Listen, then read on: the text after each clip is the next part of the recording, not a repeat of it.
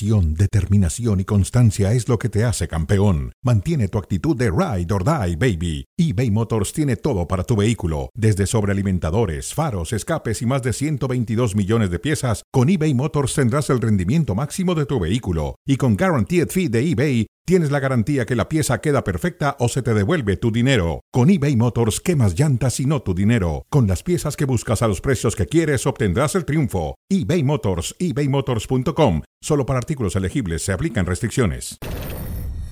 Me parece que los buenos jugadores van a ser buenos siempre, pero Memo sigue jugando a un altísimo nivel, si es el mejor. Y no viene sabiendo, o no lo demuestra por lo menos sabiendo que yo voy a jugar pase lo que pase, pero no tenemos que competir todos por un por el puesto del tema de, de, Julián, todo listo para que él pueda ser considerado para, para noviembre. Nos va a dar cosas eh, distintas, sobre todo la, la, potencia física, yo creo que es lo que lo distingue a él. No es lo mismo estar en un gran momento en un club, no siempre pasa que por estarlo también en una selección vas a dar el mismo rendimiento. Henry lo conocemos bien, nos conoce bien, que ha hecho goles y se encuentra en un gran momento, igual que todo su, su equipo. Raúl, pues vino y en dos partidos hizo tres goles. Con nosotros respondió rápido y Santi es un delantero que vive el mejor presente posiblemente de, los tres. Cada fin de semana uno espera a ver cuántos va a anotar. Habría que estar tranquilos por, por lo que se tiene en este momento en México y en selección nacional.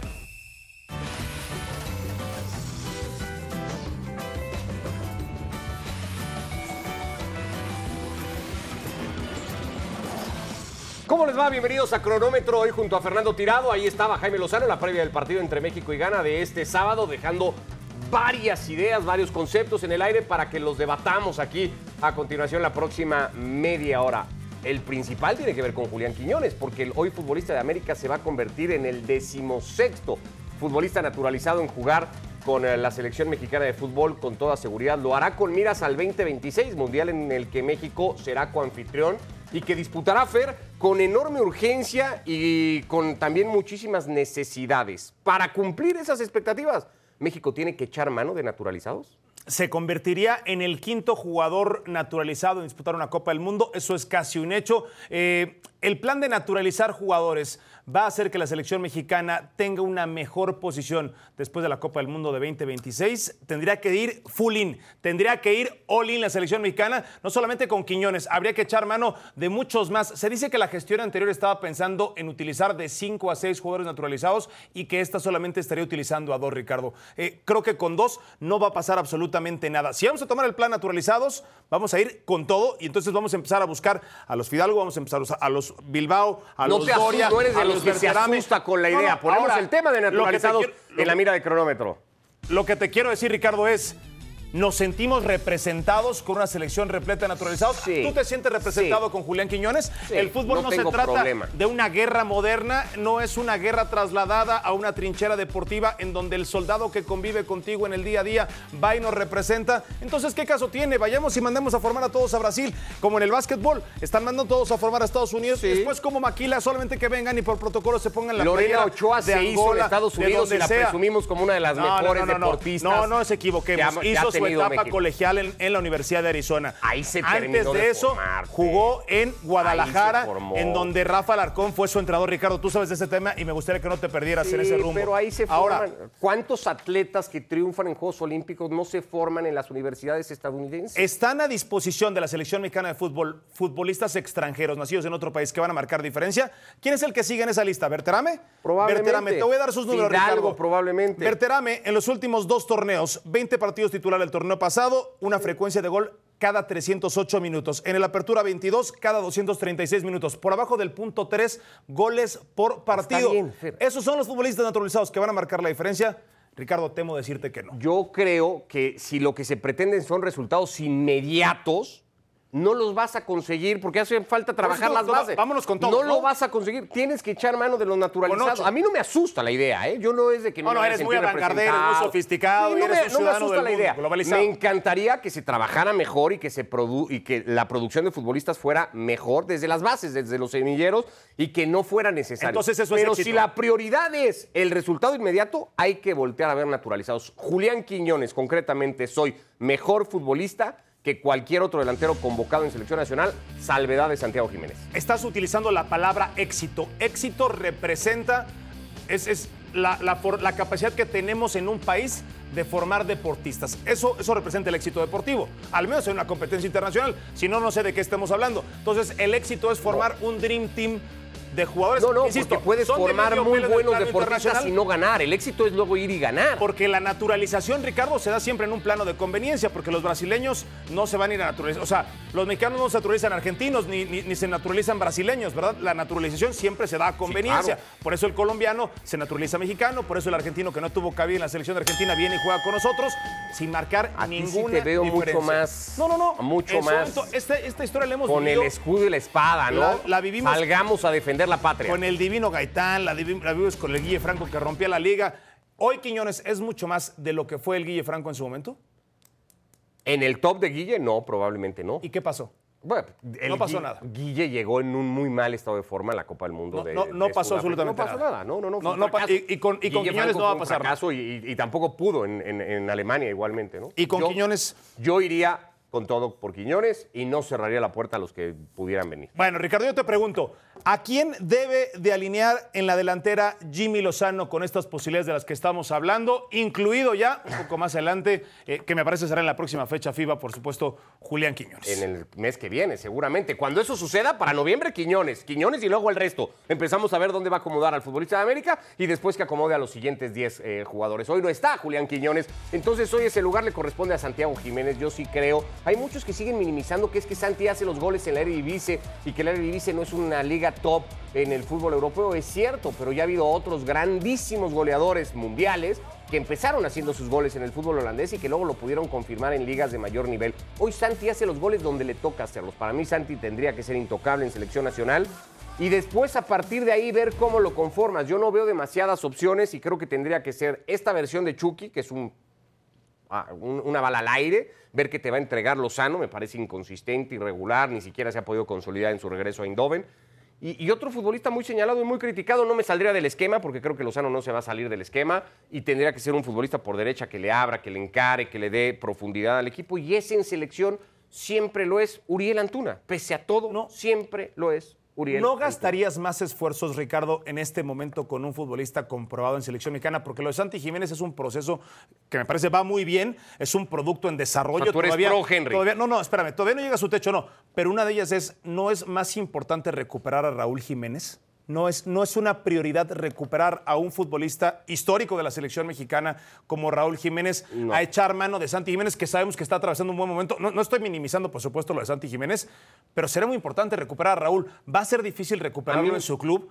Me parece que selección mexicana no ha hecho un solo gol en el Fulham. No bueno, ha hecho, ha hecho goles gol. en este proceso con, él, con no, ha hecho gol en la Premier y de hecho ya fue suplente el último partido previo a esta convocatoria. Yo siempre he creído en los momentos y me parece que es importante y que hay que hay que reforzar esa parte de en selección tienen que estar los futbolistas que mejor momento atraviesan. Somos muy dados a, a, a luego menospreciar eso por, por, esto, por respetar ciertas jerarquías o cierto, cierto currículum en selección nacional. Y yo creo que en general el fútbol mexicano carece tanto de talento, está tan necesitado de talento y hay tan pocos casos que realmente lleguen y digan, oye, este mexicano la está rompiendo, que cuando hay uno, pues hay que aprovecharlo y hay que explotarlo. Y creo que Santi está en ese momento. No sé si le va a durar. De momento está teniendo una temporada de consolidación, que ese término lo, lo, podríamos minimizar, pero en el fútbol mexicano es fundamental porque si algo no existe es eso, la consistencia, ¿no? De, eh, ser constante cada fin de semana y estar todo el tiempo en el mismo nivel. Santi lleva toda la temporada pasada y ocho fechas de esta haciéndolo. Explotemos a Santi Jiménez de una vez y por todas. Hablamos muy poco de quiénes los van a acompañar, ya sea Martín, ya sea Jiménez, ya sea... Eh Quiñones no lo sé, pero no tocamos un poco el tema del Chino Huerta, que me parece también eh, merece ser. Otro futbolista me, de buen merece, momento, ¿no? Merece, si tuviéramos que ir a los momentos. Por supuesto, eh, quizás el que mejor momento está pasando en el fútbol mexicano. Por lo menos en Liga MX, seguramente. Si hablando de fútbol mexicano, por cierto, hoy es el aniversario 107 de las Águilas del la América. Feliz cumpleaños, dicen algunos, que al equipo referente que tiene el campeonato, a ese que genera más tema de conversación, que tiene más antagonistas que cualquier otro club, que genera siempre debate. América está cumpliendo y lo hace en el marco del liderato general, uno más en fase regular ahora de la mano de André Jardiné, que le terminó encontrando el rumbo a un equipo. Se llegó a cuestionar la permanencia de Jardiné cuando arrancaba el campeonato y lo hace buscando la estrella 14, Fer. ¿Está este América en este marco de aniversario de 107 años para pensar que va a llegar? El decimocuarto título al club. Tiene las mismas posibilidades que tuvo el de Solari, que tuvo el del Tan Ortiz. Este equipo no es mucho mejor. Con lideratos que también presumieron, con marcas que también presumieron y quizás mejores las de Fernando el Tan Ortiz, me parece que este América tiene las mismas posibilidades, pero los rivales tampoco se han ido a ninguna parte, ¿no? Y ahí está Tigres, y ahí está lo que está ocurriendo con San Luis. No hay que descartar algunos otros equipos. A mí me parece que hoy América es uno más de un pool de cuatro candidatos, pero América no es un equipo hiperdominante como para considerar que es una garantía que va a conseguir el título número 14. Yo lo pongo arriba hoy. Eh, entiendo que, ya hemos visto eh, momentos parecidos, con, tanto con Solari como ¿Juega mejor? con Ortiz. Cada vez más. ¿Juega mejor que el de Ortiz y que el de Solari? Cada, Creo que no ha llegado a ese pico de Cada ¿eh? vez juega mejor de lo que fue el arranque de torneo. Me parece que cada vez es un equipo más asentado con Jardine y creo que es más talentoso que el de Solari y el de Ortiz, sobre todo en medio campo hacia adelante. Tiene más recursos. De entrada tiene a Quiñones, ya hablamos de Quiñones.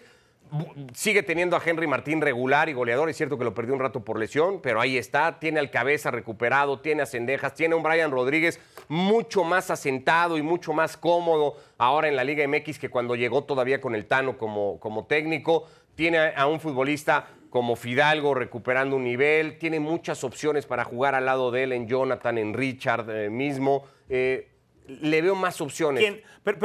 y encontró en Juárez, y con esa termino, al tipo que necesitaba para un aparato defensivo que evidentemente tenía cojo América y no funcionaba. Yo este América lo veo por de encima. ¿eh? Pero Tigres no es, no es la principal amenaza el equipo de sí, Tigres. pero si nos vamos a los duelos que mayor continuidad tiene. Es un equipo que viene Dicen a ser en Monterrey que todavía en Tigres de repente se levantan alguna noche y gritan, no, América no más, América no. América les ha tomado el pulso a los Tigres bueno, recientemente. En el duelo directo. En, el, en el duelo directo, ¿no? Pero quien ostenta el campeonato actualmente es, el, es, el, equipo. Es Perfecto. A mí me parece que el América es uno más de los candidatos para ser campeones del fútbol mexicano la próxima temporada. Bueno, a ver, eh, Richard.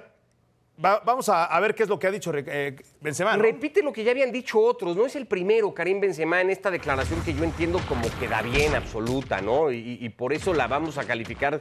¿Qué tanto es de cordura lo de Benzema o locura? Le agregaría yo este necesidad de quedar bien. Estos futbolistas han ido en plan embajadores y, ya no tanto jugadores. Estoy realmente sorprendido por el nivel de Arabia Saudita porque en Europa no vemos muchos partidos de fútbol de aquí. Decía Karim Benzema que después agregó que el fútbol en el que milita actualmente tiene más nivel que varias de las ligas europeas. Esta misma declaración ya la hizo Cristiano en su momento, la ha hecho Neymar también todos, curiosamente, después de firmar. Es que vea quiénes han llevado, Ricardo. Millonarios contratos como futbolistas. Esto es una lista apenas de todos los que han ido, ¿no?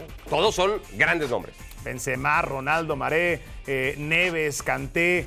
Henderson, porque aparte algunos de ellos, particularmente el caso de Canté, todavía yendo en una etapa de alto rendimiento. Neves, Neves lo peleaba el Fútbol Club Barcelona, lo trató de llevar del Wolverhampton al Barça durante dos temporadas. Neves decidió ir al final al Al Hilal, una de las decisiones igual sí que más sorprendieron. Marés desde el City al fútbol árabe. Yo te diría, Ricardo, no sé si en la actualidad, pero con mayor futuro con relación a lo que hoy estoy viendo, es cuestión de tiempo para que rebasen. ¿Crees? No, a las, no al top 5 de ligas europeas. Ya lo intentó China. Pero, pero al resto de los campeonatos me parece que sí. Eh, tú estás viendo lo que está pasando con el golf, Richard. Tú estás viendo lo que está pasando con el pádel. Esta, esta manera de limpiar dinero eh, por parte de los gobiernos saudíes.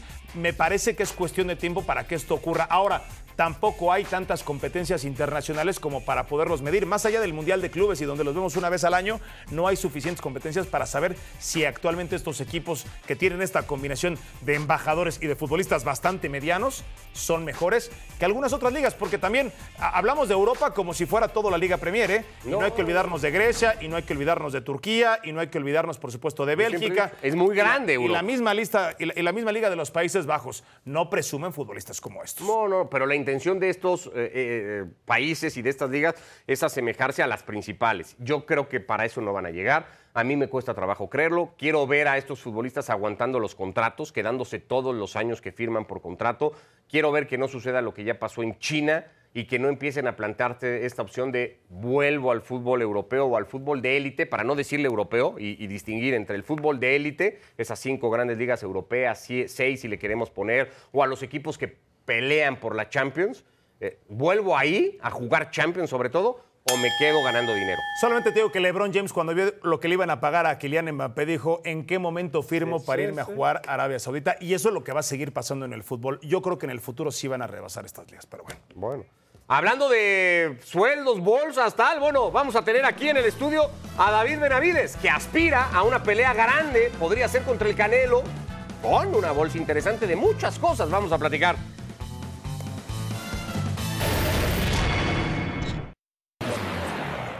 Cara a cara y de vuelta en cronómetro para platicar con David Benavides, a quien recibimos con mucho gusto. David, próximo 25 de noviembre para enfrentarse a Demetrius Andrade en Las Vegas, batalla de ex, campeones, sembrado número 2 en ESPN en la categoría de supermediano y bueno, por detrás del Canelo Álvarez en ese ranking. Gusto saludarte, eh, David. Y lo primero que te preguntaría es... eh, ¿Qué tanto representa Andrade un reto para tu registro invicto hasta el momento? No, pues primeramente le quiero dar las gracias por invitarme a este programa, pero me siento muy bien ahorita, estoy entrenando muy duro para este campamento y va a ser una pelea bien, bien difícil, pero yo creo que yo tengo más que Demetrius Andre, tengo más fuerza, más rapidez y yo lo voy a tratar de noquear en noviembre, noviembre 25. Eh, David, eh, te quiero preguntar, y, y primero quiero que nos acompañes a revisar esto que decía sobre ti recientemente Timothy Bradley. Eh, te, voy, te voy a preguntar primero tu reacción a las declaraciones y luego quisiera saber dónde te ves en este momento en tu boxeo. Timothy Bradley aseguró que para él eres un peleador que ha recibido un crédito excesivo hasta ahora. Decía así, Benavides, para mí es un peleador que está recibiendo demasiada atención, crédito excesivo. Primero que nada, ¿qué te parece esta idea o esta reflexión que deja Timothy Bradley? Pues yo creo que siempre te, siempre, siempre te van a criticar y ahorita yo estoy enfocado en, lo que tengo ahorita, yo estoy enfocado en esta pelea. Yo ya sé que esta pelea va a ser difícil, so no me importa lo que dice nadie, nadie, no me importa lo que dice el Timothy Bradley, yo estoy listo para esta pelea. ¿Dónde te ves hoy? Si te tuviéramos que preguntar, David, eh, en temas de ranking, por ejemplo, con la polémica que siempre generan, ¿dónde te pondrías tú hoy en el ranking mundial del boxeo? Pues yo soy el número uno rankeado en el WBC. Yo creo que la única persona que, que, está allí para pelearme es el, el Canelo Álvarez. Yo creo que esa, esa pelea es la mejor pelea para hacer ahorita y yo estoy listo para pelearlo. Yo te quería preguntar, David, eh, una de las críticas que se ha hecho a tu, a tu skill set ha sido, a tu repertorio, ha sido el trabajo de pies y particularmente Robert García hacía hincapié sobre eso y que Demetrius Andrade pudiese llegar a exhibir eh, tu talento si se enfoca en eso. ¿Qué tanto has eh, enfocado tu preparación precisamente alrededor del footwork, del trabajo de pies? No, pues yo ya sé que Demetrius Andre se va a mover mucho. Yo creo ah, tiene una, una defensa muy buena. Solo que lo vamos a hacer, lo vamos a cazar, lo vamos a agarrar, vamos a cort- cortar la distancia y le, le vamos a meter mucha presión. Pero estas peleas no son fáciles. Esta pelea es una 50-50. Pero yo estoy listo para demostrarle a la gente por qué yo soy el mejor del mundo. ¿Cómo planeas hacer, David, para que no te suceda lo de tu último combate, donde tuviste que remontarlo, básicamente? Lo terminas ganando en tarjetas ante Caleb Plant, pero hubo un rato al principio, sobre todo en la pelea, en donde te superaba. No, pues así, así son lo- lo- los peleadores. Este peleador es un peleador muy bueno, se va a mover mucho. Pero yo tengo mi game plan, mi, mi strategy y ya estamos listos para agarrar la victoria en novie- noviembre 25. Oye David, eh, platicando sobre Canelo Álvarez y su reciente combate contra Charlo, una victoria que ha dividido opiniones, ¿a ti qué te ha parecido? ¿Qué tan convincente fue el triunfo de Saúl contra Charlo? Pues yo creo que era, era, era una pelea buena. Yo creo que Canelo necesita un peleador que le va a dar más pelea. Charlo subió dos weight classes para arriba para pelearlo y pues no hizo nada, no hizo mucho en esa pelea, pero yo creo que para darle una, uh, para darle una buena pelea al Canelo, él necesita a alguien que está más grande, con más fuerza y más rapidez. O sea, Charlo no fue un sí, reto. uh, el Canelo, Canelo, Canelo, Canelo hizo, su, es- hizo lo que siempre hizo y fue y ganó la pelea. Eh, ¿Te ves en la cartelera del 5 de mayo contra Canelo concretamente o eso está sujeto a tu resultado ante Andrade primero? No, pues, um, pues ahorita estamos enfocados en la pelea. Yo creo que vamos a hacer el trabajo bien en la pelea y después de la pelea a ver qué viene de allí, pero yo estoy 100% enfocado con Demetrius Andre. Suponiendo que ganas esta pelea contra Andrade, que, bueno, para tu esquina, ojalá así sea, eh, David, ¿crees que respetaría Canelo la condición, porque ha pasado evidentemente previamente esto de que no respeta a rivales mandatorios, a retadores mandatorios, como sería el caso, ¿crees que Canelo respetaría esta condición de rival obligado que serías tú? Pues no sé, ojalá haga eso porque todo, todo el mundo quiere mirar esta pelea. Yo, soy, yo voy a seguir, siendo lo que yo estoy haciendo y este, seguir uh, ganándole los mejores de esta división. Eh, ¿Qué motiva más hoy para quererse subir a pelear contra Canelo Álvarez? Eh, ¿Ganarle al boxeador tapatío o la bolsa que puede significar para cualquier peleador que suba contra él? No, pues la verdad yo no estoy enfocado en el dinero ahorita. Yo quiero, yo quiero hacer historia y ser el mejor boxeador de mi generación y eso es lo que es. Yo le quiero demostrar a la gente que yo sí soy el mejor del mundo en este, en este peso y para hacer eso yo tengo que ganarle el canelo. A mí no me importa nada del dinero. Yo, yo lo quiero preguntar sin rodeos en este cara a cara, David. ¿Crees que, ¿Crees que Canelo está huyendo o ha estado huyendo de enfrentar ciertos rivales, particularmente como es tu caso? Pues la verdad, yo creo que él está agarrando los peleadores más fácil. Yo, yo, yo ya sé que él sabe que yo soy la pelea más difícil, difícil en, este, en este weight class y no sé cuándo va a pasar la pelea, pero cuando pase yo, yo le voy a ganar. Eh, sí, independientemente de tu resultado ahora en noviembre, ¿tú seguirías pujando por la pelea de mayo contra Canelo Álvarez? Pues, pues la verdad no sé. Ahorita yo estoy enfocado en esta pelea y si él me quiere dar la pelea, yo estoy listo para pelearlo. Yo soy el número uno, en esta división y yo creo que él tiene que defender los títulos. Y pues e, e, esta es la pelea que todo el mundo quiere mirar. So, hay que hacer la pelea. Oye, David, te vemos muy grande. No sé cuánto estás pesando en este momento. Algunas especulaciones hablan de las 190 y tantas libras. Eh, no sé qué tanto haya cambiado la preparación, pero habrá que, habrá que hacerse un poco más compacto, ¿no? te vemos muy, muy fuerte para este combate. No, pues sí, yo estoy listo. Estoy entrenando, estoy haciendo lo que yo tengo que hacer y vamos a llegar bien la pelea, el día de la pelea.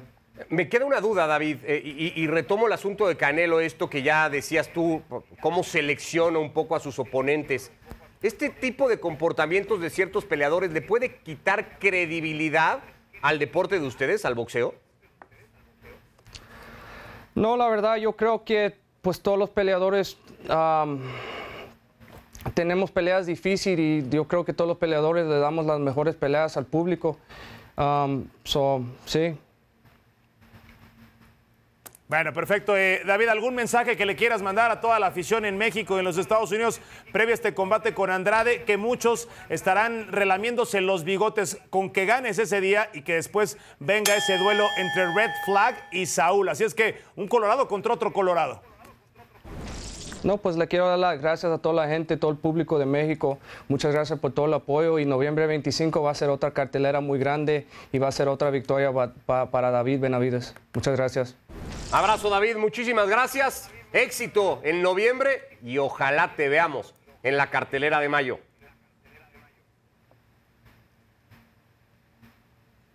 Abrazo a David Benavides en esta edición de Cronómetro con nosotros. Lanzado el reto, básicamente, ¿no? Podríamos, bueno, no sé si decir hay tiro, porque hay que ver la respuesta del Canelo de momento. Es, es mandatorio, ¿no? Y, como dijo David, esa es la pelea que todos quieren ver. Exacto. No sé si Canelo incluido en esa afirmación. Ya nos vamos. gracias. Vámonos. Quédese con Ahora o Nunca. A continuación, gracias. Que les vaya bien. Buenas tardes.